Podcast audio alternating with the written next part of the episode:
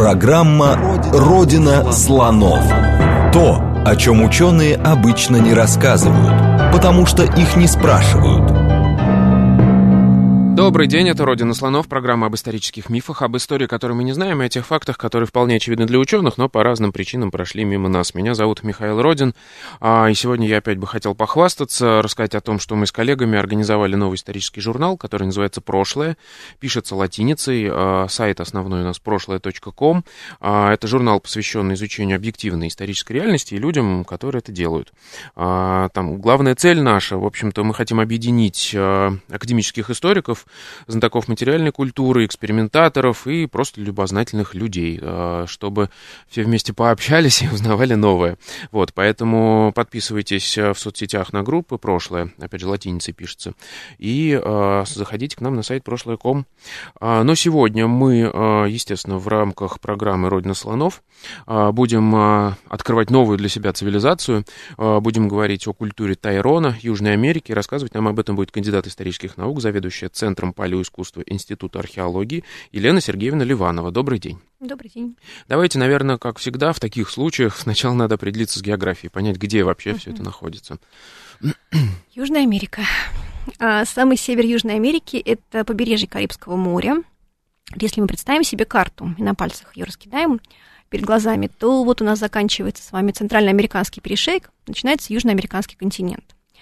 Пойдем направо получим Тихий океан, пойдем налево получим Карибское море. А, Карибское побережье, там находится такой крупный город Санта-Марта, где, собственно, впервые высадились на южноамериканском континенте, на его побережье испанцы, самые первые в конце 15 века.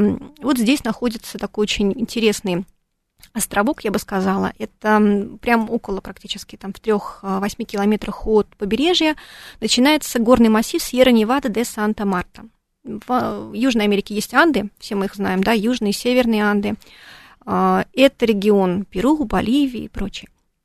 Это Тихоокеанское побережье, большой горный массив, который, собственно, является центральнообразующим для огромного региона. Сьерра-Невада Санта-Марта – это горный массив не андского происхождения, это совсем другой регион. Он небольшой по своей площади, но при этом здесь находится самый высокий пик Южной Америки – Колон, 3800, если не ошибаюсь, метров над уровнем моря или даже чуть больше. А, здесь на очень маленькой территории по площади а, представлено огромное количество экологических, да, все экологические, собственно, зоны. Вы здесь можете, собственно, в зону парома отправиться на самый верх забравшись. А на побережье типичная карибская пастораль, там у нас прекрасные бухты, рыбная ловля, морские раковины, все красиво и хорошо. Я так понимаю, там курорт сейчас. Да, это курорт, угу. но при этом Сьерра-Невада все-таки регион труднодоступный, и сейчас для того, чтобы отправиться вот в этот замечательный парк, например, Тайрона, или э, еще называют его Теуна, Теюна, вам необходимо преодолеть э, порядка 40 километров наверх, это будет примерно 5 дней пути туда-обратно, дорог нету, а официальные власти считают, что путешествие на вертолете небезопасно. Но если вы откроете Google Map, угу. то вы увидите прекрасные вот эти а, террасы культуры Тайрона. Это будет Сюдат Пердида, 200, памятник называется, или Буритака 200. А, вот у местных индейцев он имеет название Таюна. Там сейчас находится официальный археологический парк, но вот инфраструктура такова, угу. что добраться туда очень тяжело. А, ну, вот такая интересная география. На самом деле, Сьерра-Невада – это такой вот действительно островок на североамерика... Э, южноамериканском континенте, и его вот особенности именно культурные, они связаны, конечно, с тем, что это уникальный регион, такая, в общем, да, резкая, резкий перепад высот, и при этом настолько разные там, от тропического леса до парома экологические условия привели к тому, что в этой, на этой территории а, развивалась уникальная культура. Ну, у нас в программе бывают исследователи разных совершенно цивилизаций, поэтому удивляться, наверное, ну, сильно-то ну. не стоит, но, тем не менее, все равно спрошу, как вас занесло туда, в этот регион? А, ну, на самом деле, это моя самая любимая культура. А, почему? Потому что ну, началось все с выставки, которую привезли э, колумбийское, ну, испанское посольство вместе с колумбийцами, привезло привезли довольно давно уже выставку небольшую колумбийского золота в Москву, там были только реплики, там были как раз крокодильчики, различные подвески культуры Тайрона, у них потрясающая золотая ювелирная продукция, скажем так. А, для Колумбии это очень характерно, не только для Колумбии, Эквадоре тоже прекрасное золото. Вообще эти золотоносные культуры золото очень любили и делали потрясающие Про золото муисков мы с вами говорили. Да, мы говорили с вами про золото муисков. Оно не идет, простите, ни в какое сравнение с золотом Тайрона. То есть я тогда еще говорила, да, это действительно вещи интересные, но совершенно некрасивые, скажем честно, и они некачественные, они примитивные, да. А у Тайрона, ну, совсем иная ситуация, действительно потрясающие вещи, это действительно целый космос. Ну и кроме того, когда я вот впервые вообще начала читать про Тайрона, я читала про сопротивление. В Южной Америке, ну и вообще, на самом деле, в Америке не так много, я имею в виду в центральной и южной, не так много культур, которые действительно сопротивлялись конкистадоров, угу. да, не просто были истреблены там, или порабощены, а, действительно сопротивлялись, это было такое героическое сопротивление. Здесь мы имеем вот ситуацию чем-то схожую с Чили, да, а, арауканские войны. А, не так много сохранилось, к сожалению, сведений да, в этих бунтах Тайрона и вообще сопротивлений, но 75 лет они вполне успешно сопротивлялись, воинственно очень сопротивлялись, несколько раз сжигали форт Санта-Марта, активно грабили церкви, уничтожали вообще всех, кого могли. А, товарищи были довольно воинственные. И в 1602 году было подавлено последнее восстание. Тайрона, ну, сейчас поговорим все-таки, да, индейцы этой местности, а, были их касики, правители уничтожены. Об этом есть данные в официальных документах. И, видимо, часть индейцев уходит в горы, высоко в горы, где, собственно, они жили. А, их потомки, точнее говоря, а основная часть, видимо, была просто уничтожена в результате эпидемий потому что испанцы привозят сюда свои европейские болезни, прежде всего оспу, и она, видимо, выкосила просто территорию побережья, где были густонаселенные деревни, действительно. По крайней мере, вот в испанских анонимных сообщениях э, конца XVI века говорится о том, что вот мы приезжали сюда 25 лет назад, здесь были деревни, где мы активно торговали, где было множество людей, там 200-300 человек в одной деревне. Сейчас мы приезжаем 6 индейцев, угу. и они, собственно, там спиваются и сходят с ума. А, были сообщения о том, что опять же, анонимные донесения губернатору э, Санта-Марты в уже королевстве Новая Гранада и испанским властям о том, что женщины убивают рожденных детей. Они не хотят жить с испанцами, не хотят вступать в камьенду. Женщины убивают рожденных, новорожденных детей и, собственно, сами вешаются, кончают жизнь самоубийством. Это уж крайняя форма сопротивления. Да, но на самом деле это характерно была такая замечательная культура на территории полуострова Калифорния, где тоже, по-моему, в 17 или 18 веке, я боюсь соврать, не рожали детей, а если рожали, то убивали детей, потому что не хотели больше жить. Угу. Вот, поэтому вот здесь такая, такая трагическая история, на самом деле, э, во многом она, наверное, была сильно романтизирована в XIX веке самими колумбийскими публицистами, литераторами. К Тайрону тогда был довольно большой интерес. Но найти упоминания о них в источниках было не так просто, не так много, на самом деле, в хрониках о них сказано, потому что здесь не так много хронистов побывало. Ну, мы знаем большую часть из хроник э, Хуана де Кастельяноса, Педро Симона, ну и, собственно, более поздние сообщения. Но это тот очередной случай, когда цивилизацию, ее историю просто приходится восстанавливать опять из ничего, да? Вот да. У нас нет никаких сведений. Давайте об этом поговорим. Когда, собственно, мы узнали, ну вот наука начала этим заниматься, и а, в 20 веке, например, ну, мы знали вот что-то? Мы знаем, у нас есть да, термин археологическая культура Тайрона. Он очень условен, потому что он объединяет конгломерат явно а, обществ, которые а, населяли регион Сьерра Невада, Санта-Марта, самих предгорий, горные области и побережья а, с 11 по 16 век нашей эры. Это вот культура Тайрона. То, что было до, это явно культура другого субстрата, совершенно этнического. При этом да еще испанцы пишут о том, что вы, они, тогда появляется термин Тайрона, да, они пишут о том, что люди этих, этой области говорили на разных языках, родственных. У них была лингва франка. А танки — это чипчанский язык. А, и современные индейцы этого региона говорят на чипча ну, это макросемья Чепчи, да, к ней же, например, относится язык муисков из Центральной uh-huh. Америки. И вообще у него централь... Ой, из Центральной Колумбии, извините. А, Чипчи у нас а, много в Центральной Америке. А, археологически культура выделяется в 20-й год 20 века. Сюда приезжает копать Олден Мейсон, американский археолог. Он раскапывает здесь а, более раннее погребение, до Тайронское, на Уанхе. Он раскапывает очень большой памятник на побережье Пуэблита, очень крупный памятник, один из крупнейших городов э, Тайрона, и вводит термин археологическая культура Тайрона. В дальнейшем этот термин использовал такой отец-основатель вообще колумбийской археологии Херардо Рахель Далматов, австрийского происхождения – он был и антропологом, и археологом, он отец-основатель вообще всей, наверное, колумбийской такой науки о древностях, очень много сделал для антропологии, изучал и местных индейцев, и амазонских индейцев, и вот здесь тоже копал Пуэблит и другие памятники, более ранние. На самом деле Тайрона, собственно, откуда происходит это название, в источниках испанских говорится о городе Тайронака.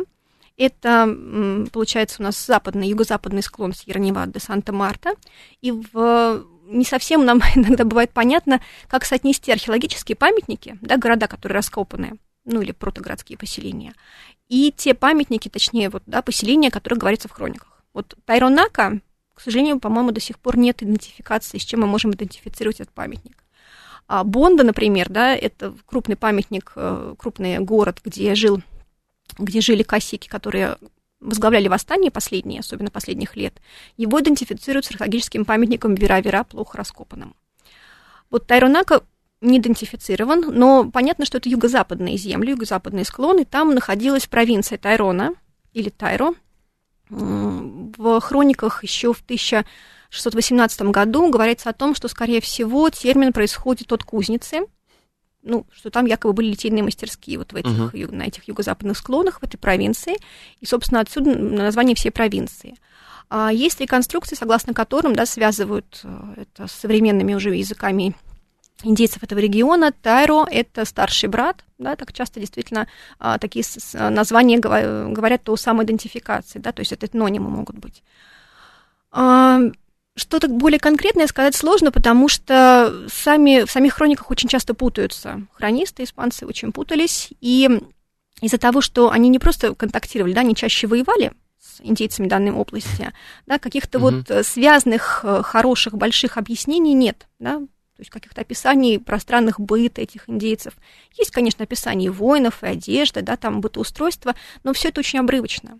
И действительно понятно, что на этой не такой большой территории были разные культуры, высокая плотность населения, но при этом все, все эти да, индейцы, эти, возможно, разные этнические группы, они были объединены торговыми отношениями, там, возможно, какой-то культовой практикой, и э, тем, что макрорегион жил как вот одной большой конфедерации.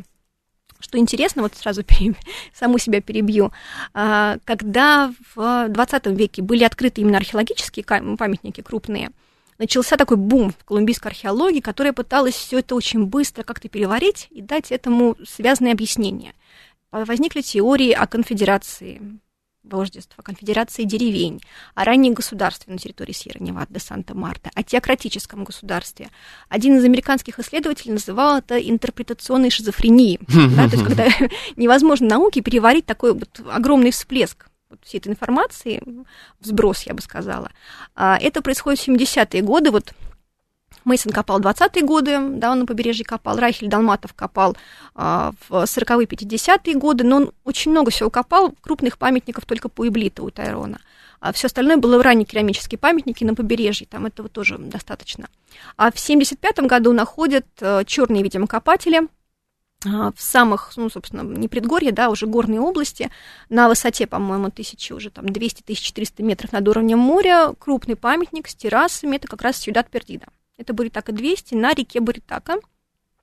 Что значит Буритака 200? Значит, это 200 поселение, которое было найдено. А, я как раз все думал, что Да, почему 200? Потому что оно было 200 а, ну, по крайней мере, такое объяснение вот, э, в статьях Кадавида, это археолог колумбийский, который работами руководил, всего за а, если не ошибаюсь, 4 года, с 73 по 76 год шли сезоны а, полевые в этом регионе. Колумбийским институтом было э, антропологии и национальной истории было обследовано 1800 квадратных километров. Да. Ну, это, это в основном разведки, я так понимаю, шурфовки. Разведки, шурфовки, угу. но здесь были и большие памятники. Например, Сюдат Пердида не полностью был, конечно, тогда раскопан, это понятно, но все равно это порядка 26 гектар. А, террас, мощенных дорог, мостов и всего прочего. Ну, там такие небольшие мосты. А, Фронтера, Лос Тигрес, все эти памятники, они порядка там, ну, 10 гектар, чуть больше даже. То есть это крупные памятники с монументальной архитектурой, на самом деле.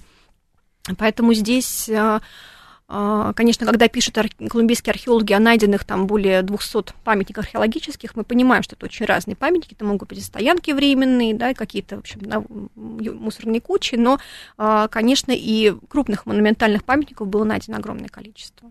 То есть на основе вот этих найденных а, работ вот 70-х годов реконструируется поселенческая археология региона, ну, конечно, там на уровне 70-х годов она реконструируется, но все-таки мы уже имеем представление не только о побережье, да, где было неплохо, в общем-то, все раскопано, но и о предгорьях и горных районах.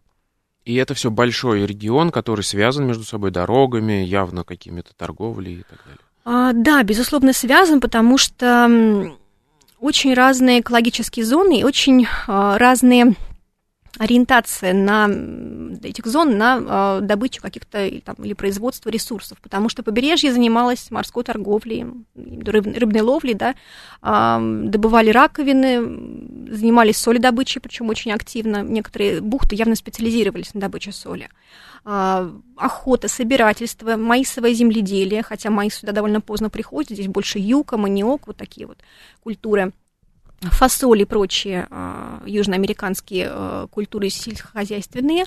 И очень большая, э, очень масштабная была торговля перьями э, птиц, там, в общем, с такими, э, с красивым оперением, которые очень активно использовались самими индейцами Тайрона и активно продавались за, в, в другие регионы.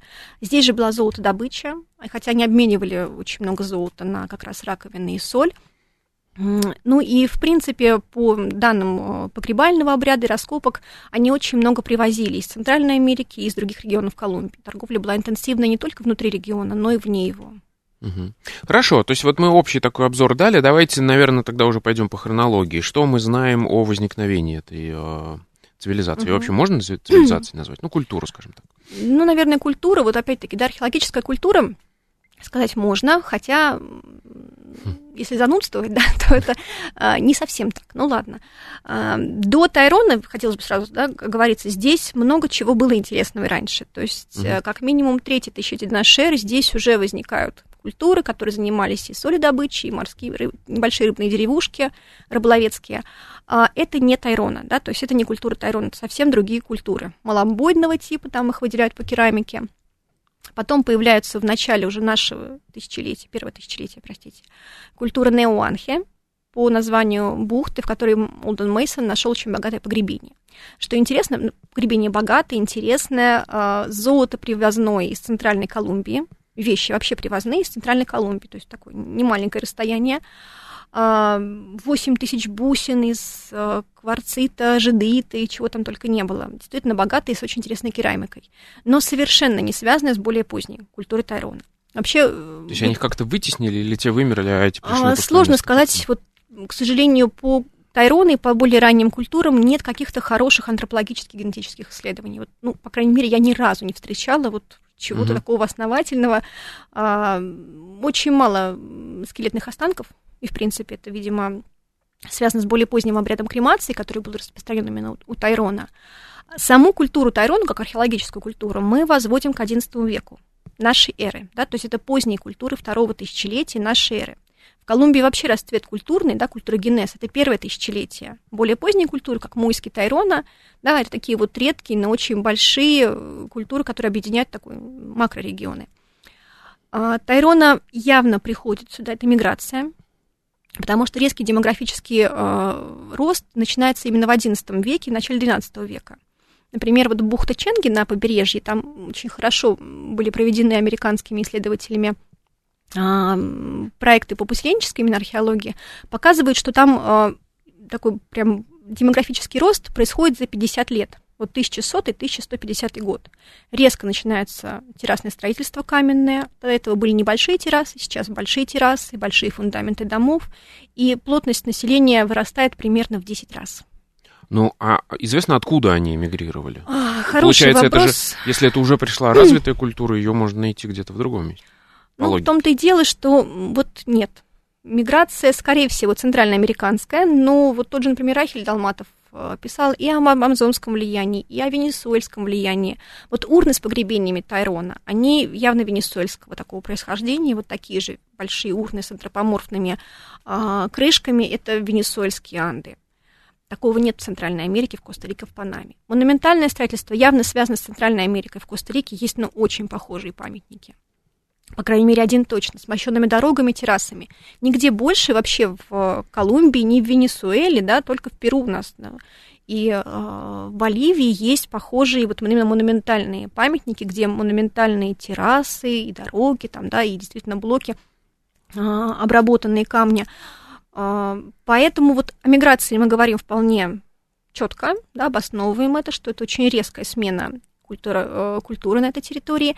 Скорее всего, они ассимилировали местное население, потому что каких-то данных вот о там, военных конфликтах, столкновениях, там, не знаю, следов пожарищ, а, этого ничего нету. Угу. Да?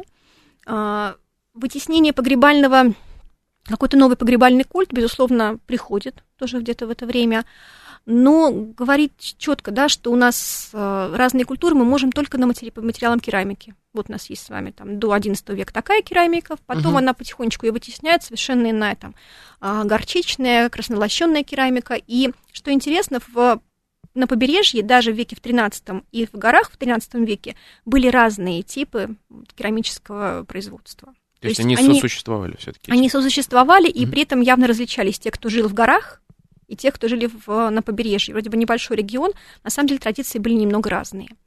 А, еще последнее хотела сказать именно про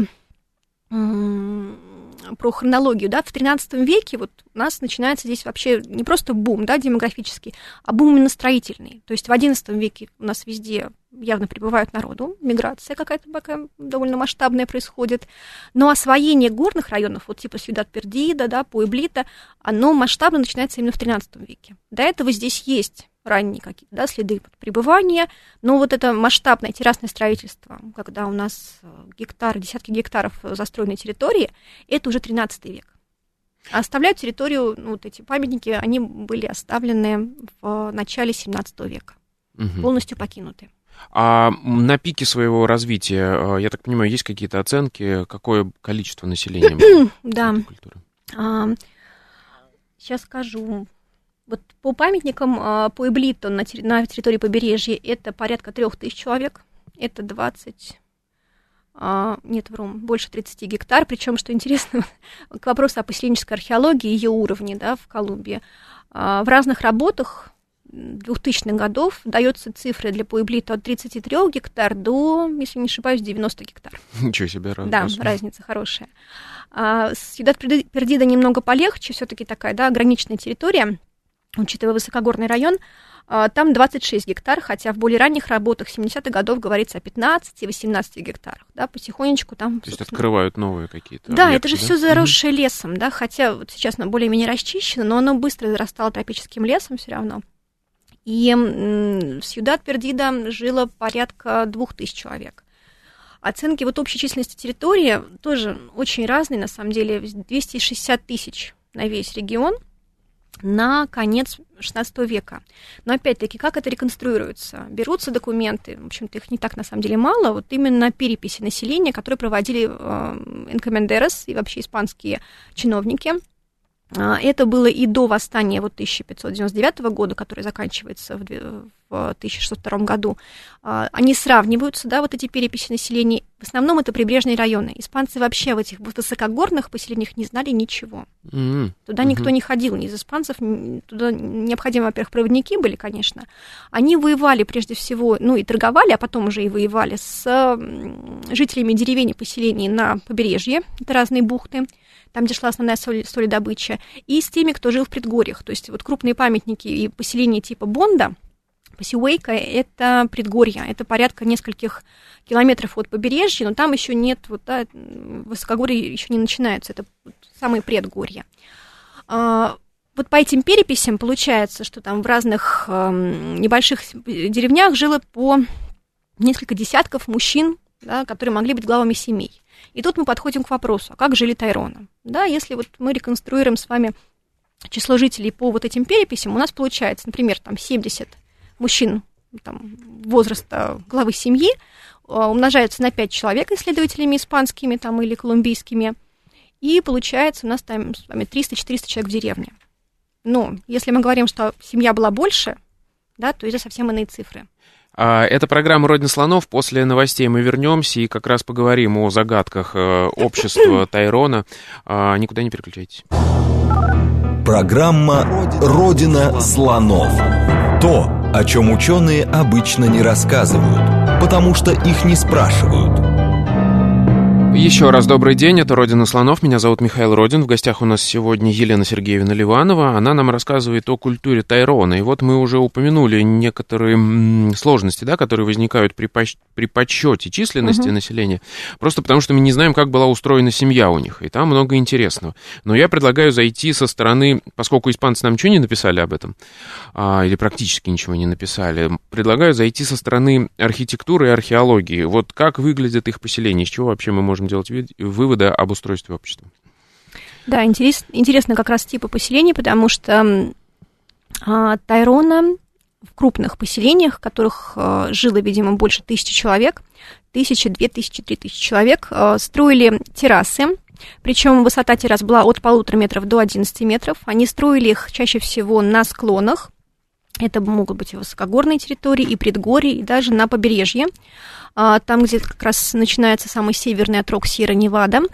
А, на этих террасах располагались фундаменты хижин, либо каких-то общинных домов, скорее всего, и площади. Причем все это было вымощено камнем. Фундаменты этих жилищ круглых в своем основании каменные. Это уникально для Южной Америки, в принципе, да и вообще для культур, которые да, занимаются монументальным строительством, потому что из камня все-таки удобнее строить а, прямоугольные угу. формы. Да, это когда мы имеем дело с деревянными хижинами, а, хотя здесь тоже делались и, видимо, а, деревянные а, подпорки, и крыши были соломенные по реконструкциям, но фундаменты и, главное, все, что связано именно с террасным строительством, оно все сделано из камня, облицовано и так далее.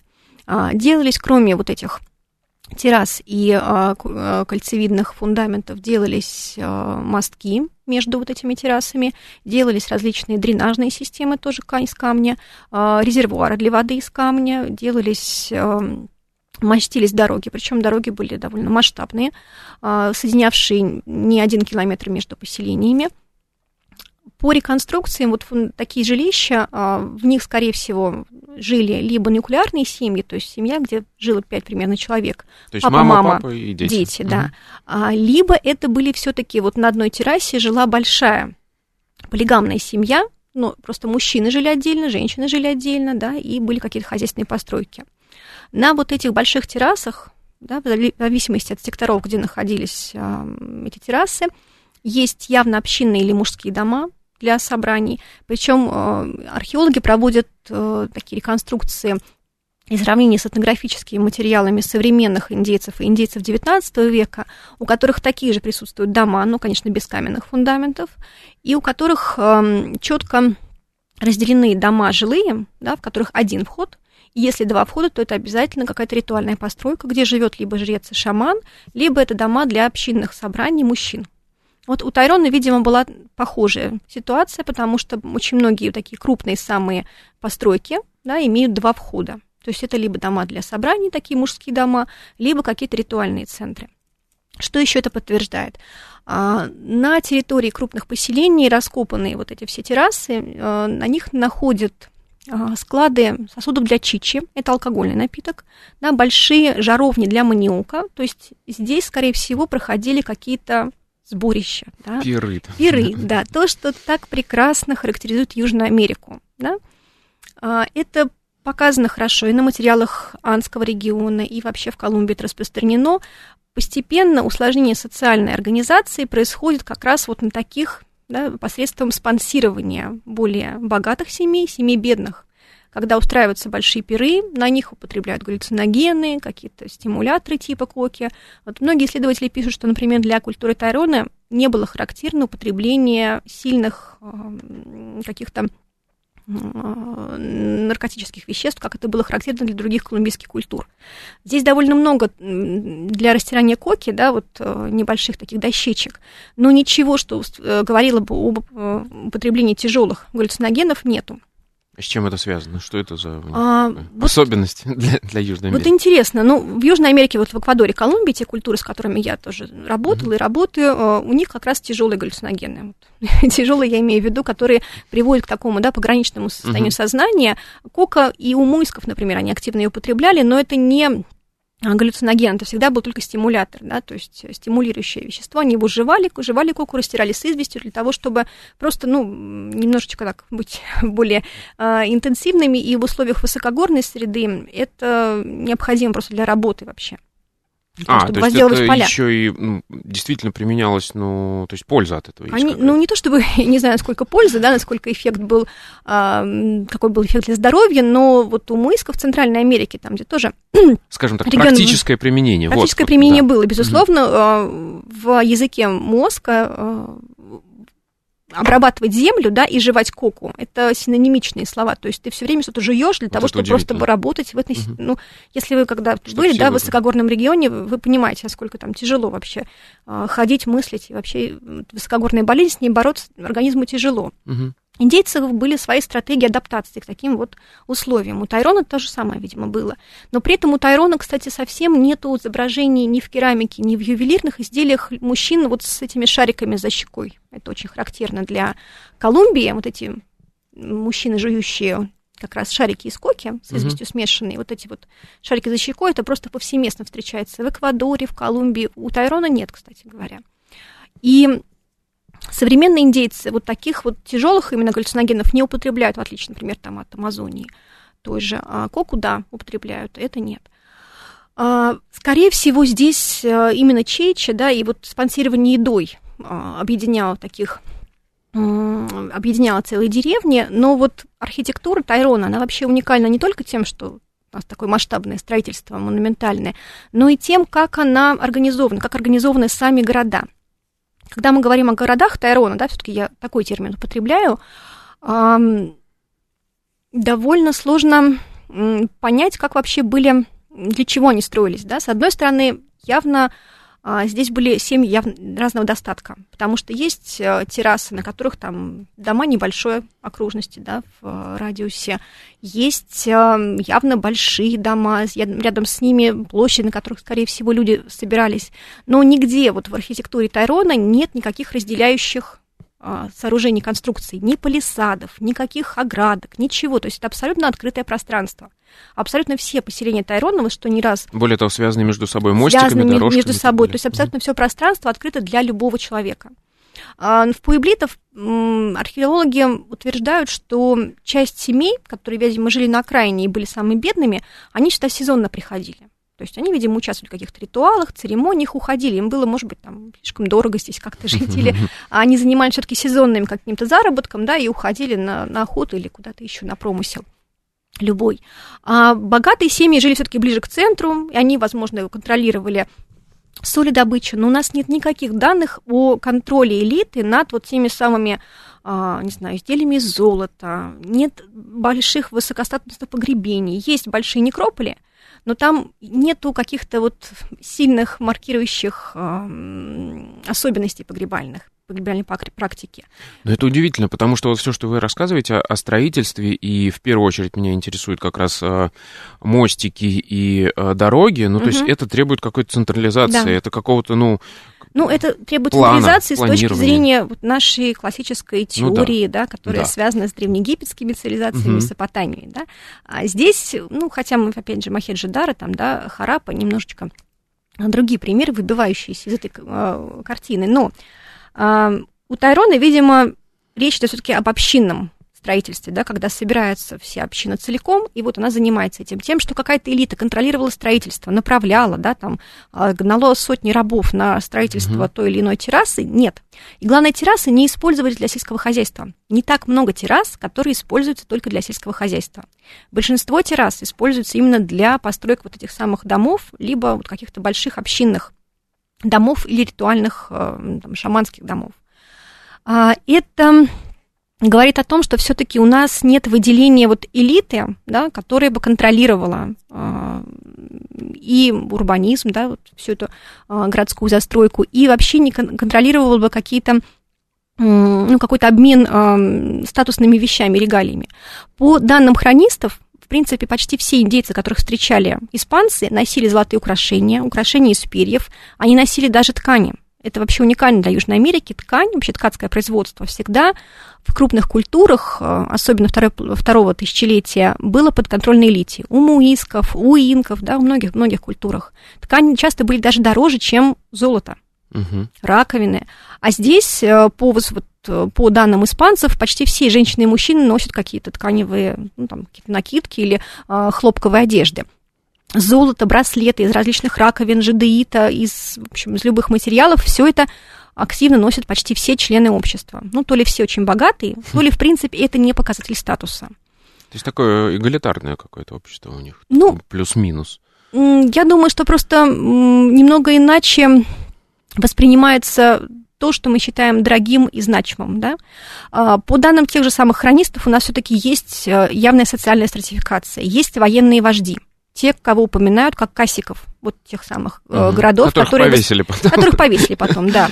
А, но при этом есть, интересно очень, сообщения о жрецах и шаманах. Это разные люди, вот что интересно у Тайрона.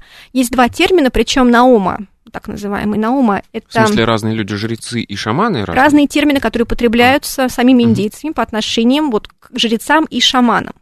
Перевести их испанцы не могли, они употребляли эти термины, да, они, там, тех же самых касиков, да, они говорят, что это вожди. В знатных людях они говорят, что это некие капитаны, там, деревень, да. А вот этих наумов и муанес, они употребляют два термина именно там, из чепчанских языков взяты – и говорят, что это все-таки люди разные, потому что есть жрецы, которые, ну, поклоняются дьяволу и все прочее, да, там а, сбивают... По испанскому мнению. Да, да, да, угу. безусловно, сбивают индейцев с пути, с пути истинного и дружат с дьяволом. А вот Наомас – это очень авторитетные люди в возрасте, которые могут даже указывать вождям. Да, что интересно, в современных, а, ну, как сказать, современных, да, 19 веке еще а, лингвисты записывали и составляли словари а, индейцев Сьерра-Невады современных, им а, эти термины имеют какие-то сопоставления. Мамас у Коги – это именно шаманы, да, те, кто а, занимается шаманизмом. А вот э, Наомас – это скорее старшие люди, да, самые старшие, самые авторитетные. То есть, скорее всего, это были либо жрецы, да, либо все-таки главы каких-то общинных собраний, возможно, которые выполняли ритуальные функции, но при этом они могли указывать военным вождям. На лицо какая-то дихотомия старейшин, власти. Старейшин Возможно, старейшин, угу. да. А, но они явно все-таки ритуальные функции исполняли. И они, и головные уборы, вообще все, что вот о них пишут испанцы, говорит, что это люди, безусловно, имевшие отношение к шаманизму. Потому что в искусстве ювелирном и в керамике Тайрона очень много образов, которые говорят вот как раз о шаманской а, принадлежности их героев. Это большие головные уборы, это маски заморфные, такие антропоморфно-заморфные, а, это маски кайманов, летучих мышей. Это люди, которые находятся в пограничном состоянии перехода от человеческой сущности к звериной. Это описывается... Это, кстати, интересно, мне как же это они без наркотиков-то? Вот, это тоже хороший вопрос, да, потому что по испанским сообщениям там жрецы или шаманы говорили с воинами, да, и потом вот воины считали себя не людьми, а зверями, которые, да, зверями, угу. которые нападают на своих противников. То есть такую... А, они могли вот что-то такое, там, не знаю, куривать воинов или что-то с ними делать, что они а, переставали себя ощущать людьми, не чувствовали боли и были там неубиваемые. Такие вот страшные э, испанские байки есть. А, поэтому, когда мы говорим вот и о поселениях Тайрона, да, и о социальной структуре, а, вероятнее всего мы имеем дело вот не с классикой какой-то вот, да, такой политической, когда вот у нас с вами вожди, вот у нас с вами элита ее поддерживающая. Здесь, возможно, имело место теократическая какая-то, да, власть а, и разделение власти очень четкое между военными вождями и вот самыми главными жрецами.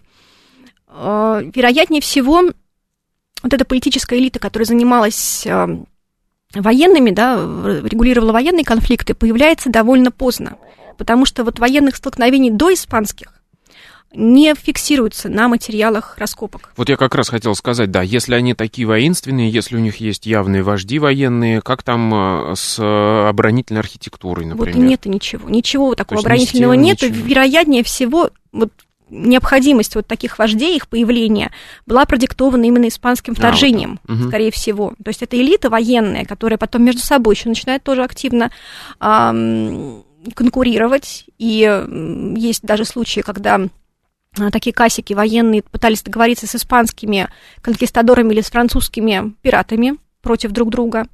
А, эти случаи описаны в испанских хрониках, но, вероятно всего, это все-таки дань уже тому XVI веку кровавому, который, собственно, приводит к утрате культуры Тайрона своего могущества и вообще своей какой-то изначальной сущности. Потому что в архитектуре, еще раз повторюсь, нет никаких оградительных сооружений. Конечно, мы говорим с вами прежде всего о крупных поселениях предгорных да, и горных. Туда испанцы просто не доходили.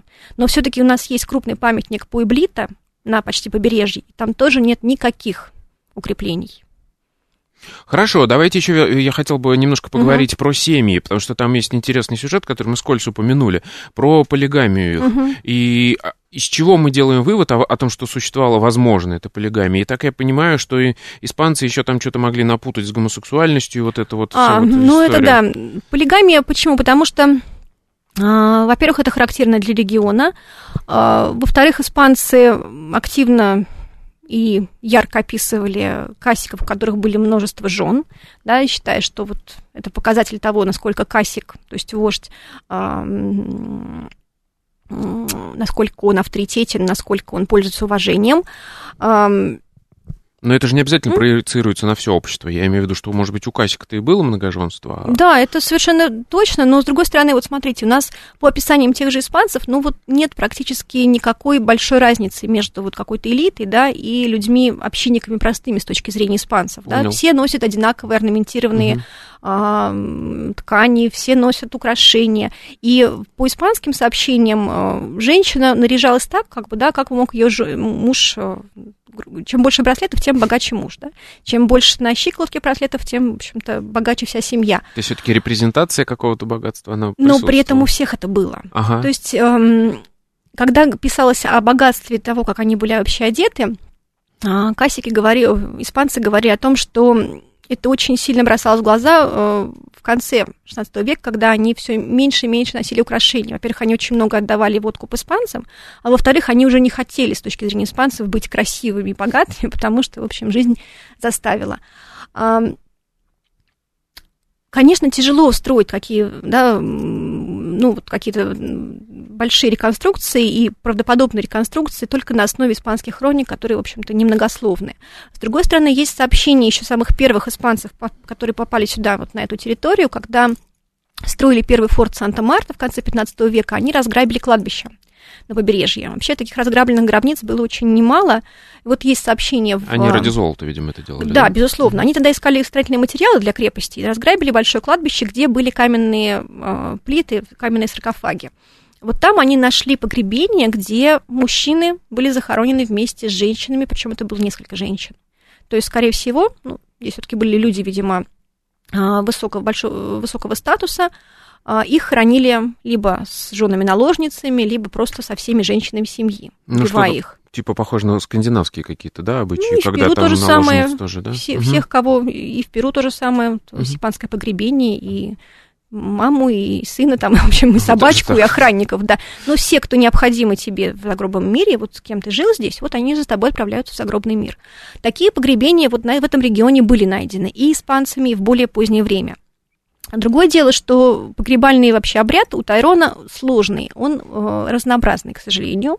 Мы не имеем вот большого количества таких э, высокостатусных погребений, где были бы скелетные останки, где были бы останки людей, сопровождавших погребенного. Увы, ах, такого нет, только в испанских хрониках это описывается. А, те погребения, вот где явно были каменные саркофаги, могли быть такие вот, да, э, статусные вещи, были разграблены. Почти все, что вот э, такое было, такого было найдено, все это было разграблено.